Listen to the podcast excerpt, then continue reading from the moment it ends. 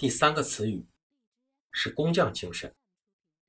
工匠精神本指手艺工人对产品精雕细琢的理念。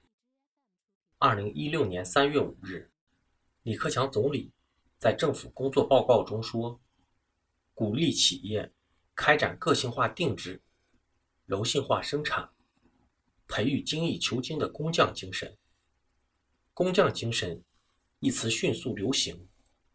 成为制造行业的热词。随后，各行各业都提倡工匠精神。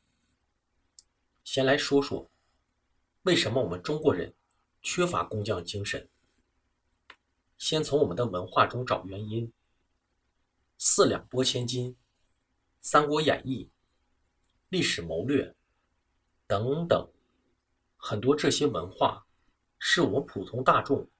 茶余饭后所津津乐道的，并且很多人奉之为自己的行为准则，喜欢以很小的代价换取最大的胜利。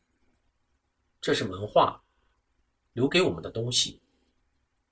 智慧谋略重不重要？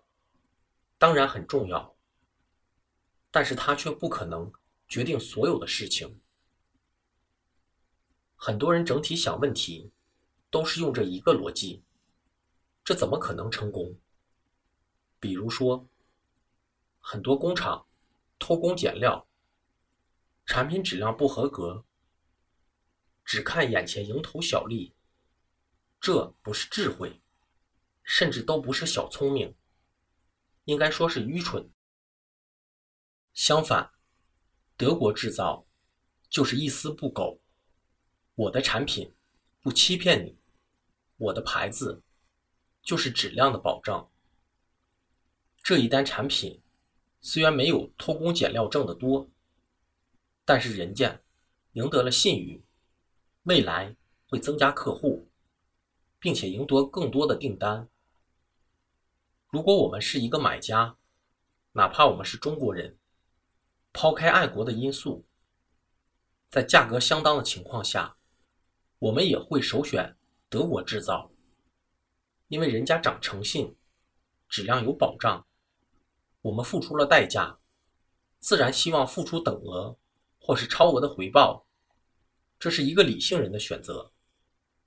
我们的小聪明，都是站在自己的利益上去看问题。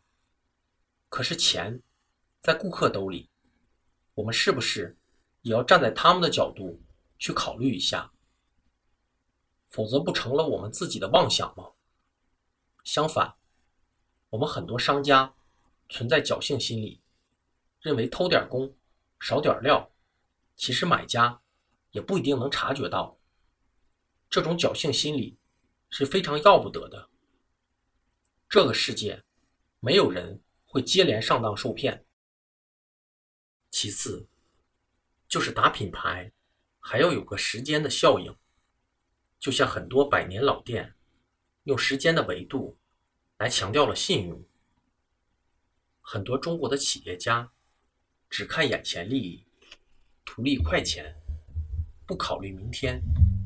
这些都不是个别企业家的问题，而是绝大多数企业家的通病。我们的文化里有很多好的方面，但是。对于这些投机取巧的糟粕，我们的企业家也一定要警惕。在世界当前经济如此萧条的环境里，我们讲诚信、做质量过硬的产品，都不一定能够竞争过很多竞争对手的时候，这种投机取巧的思想更是没有生存空间。沉下心来，用工匠精神去做产品。我们才能在竞争中脱颖而出。不要因为时间长而选择放弃，时间越长，形成的竞争壁垒就越大，别人也就更加难以超越。从思想上摆正态度，是我们做一切事情的基础元素。第四个流行语“小目标”这个词，出自万达集团董事长王健林之口。他在《鲁豫有约大咖一日行》中谈到很多年轻人想当首富的话题时，表示，想做世界首富，这个奋斗的方向是对的，但是最好先定一个能达到的小目标，比如我先挣他一个亿。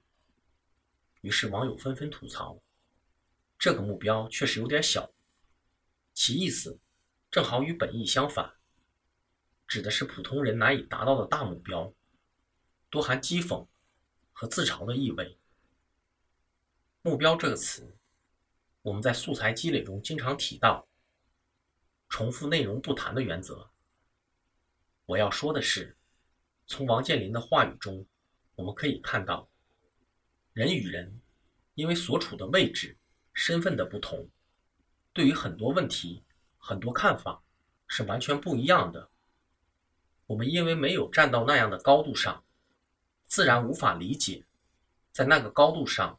所应该有的思维，就像很多工作的朋友总是抱怨部门的领导如何苛刻，管理的如何严格，从而我们很多人就认为这个人怎么这样。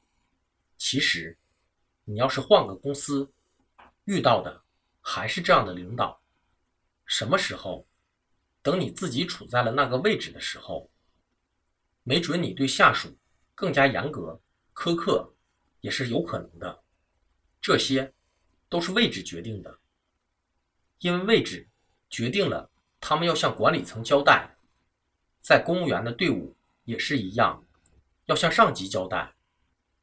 我们在看待问题的时候，能不能不仅仅只是从自己的小利益上去考虑问题，可否从更高的维度上去观察一下？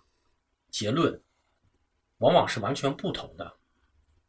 我上面的内容就可以应用到人际题中和领导的相处中。要站在领导的角度上，考虑领导的难处，多替领导考虑一下。尊重领导，那是因为身份、位置和年龄的原因。替领导考虑，是我们内在的品性和素养。